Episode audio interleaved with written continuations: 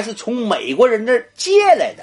阿拉伯联军有海军军舰十二艘，以色列呀只有三艘，这还是美国人给以色列人送货，后来不要了，留在了以色列。阿拉伯联军有坦克、装甲车二百四十辆，各种大口径火炮一百四十门。以色列军队呀，坦克和大口径火炮那是一个都没有。美国人的军援呐，那还在路上呢。也许呀，美国的军援一到，以色列就已经亡国了。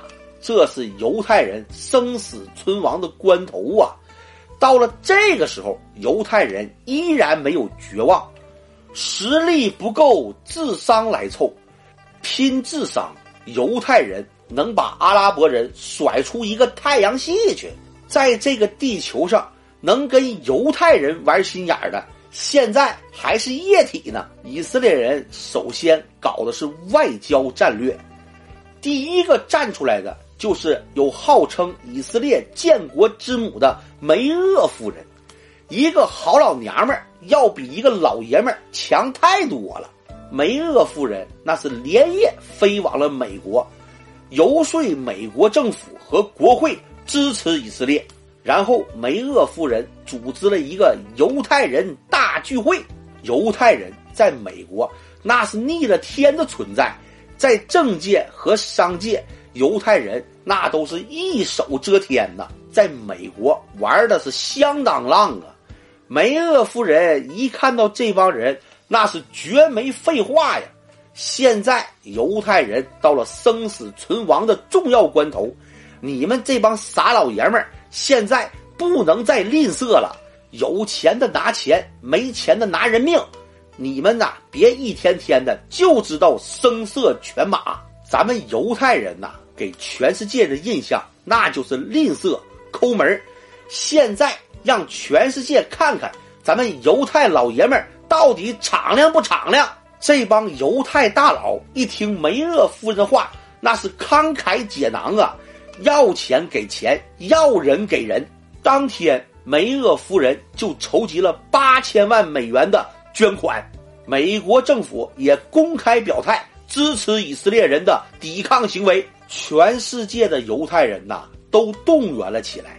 打仗打什么？打的那是银两啊！大炮一响，黄金万两啊！美国人呐，那是真把以色列人当亲儿子了。后勤给养、枪支弹药全部送上了运输机，飞机、大炮、坦克，现在全部装船，奔着耶路撒冷那就去了。美国政府这个时候又开始出来拉偏架，他呼吁巴以双方现在立刻停火。这个时候啊，犹太财团也没闲着，他们是费尽心机呀，忽悠联合国安理会，要求双方立刻停火。最后在内外双重作用下，联合国发布了停火令。要求巴以双方停火四个星期。当钞票站起来说话的时候，所有的真理都去上厕所了。联合国也不例外，他也是食人间烟火的。你什么时候听说过联合国制裁过美国？这才叫有钱能使鬼推磨。就在这个时候，还有一个见钱眼开的，他。就是苏联，苏联呐，明确指出谴责阿拉伯人对以色列的进攻行为，并要求阿拉伯国家立刻停火。怎么犹太人跟苏联人的关系还这么铁呢？这个事儿啊，要追溯到二战时期。当年二战打的最惨烈的时候，欧洲战场上那是苏联独扛德国纳粹呀。犹太财团怕苏联人垮了，给予苏联人大力的支持，他们进行了高强度的合作呀。犹太财团为苏联提供了大量的物资帮助啊，包括粮食、武器、外汇，还有工业设备。这笔钱呐，犹太人还真没白花。苏联红军从集中营里救出了大量犹太难民呢。战争结束之后啊，双方的合作并没有中断。吃人家的嘴短，拿人家的手短，兄弟家里有事儿了，苏联人不能不帮帮场子。可以说，犹太人建国不但得到了美国人的支持，他们同样也得到了苏联人的大力支持。当时啊，在中东还有一支力量，这个就是世界著名搅屎棍——英国。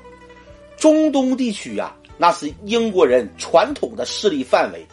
二战结束之后，大英帝国呀已经名存实亡了，身体呀是虚的不行啊，比大爷的肾都虚。但是英国人呢还有一个梦想，那就是实现日不落的美梦。中东这块地区呀，他们轻易不能放弃。谁都明白中东的重要性，以后石油意味着什么。犹太人入主中东，这个让英国人非常担忧。犹太人那心眼儿可太多了，那是三十六个心眼儿，七十二个转轴啊！阿拉伯人呐，普遍比较实在，一忽悠就瘸。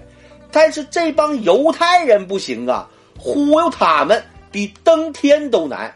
于是啊，英国人就想把这滩水搅黄，他们呢？就忽悠阿拉伯人去打这帮犹太人，并且给阿拉伯人提供援助，无论是后勤给养还是武器装备，英国人给阿拉伯人派来了大批的军官。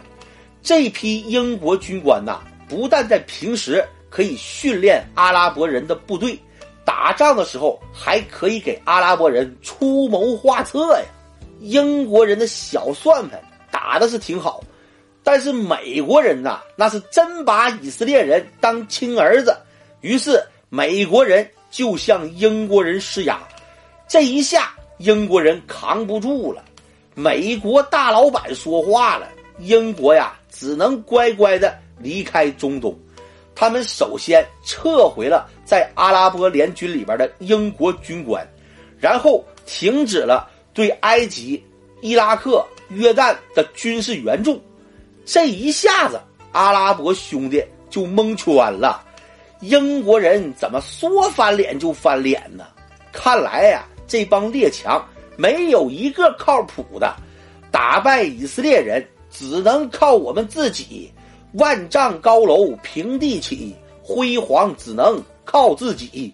阿拉伯人呐，他们心里明白，他们扛不住联合国、美国、苏联。还有英国人给他们带来的压力，把这几家都给得罪了，以后这个地球啊就没法混了。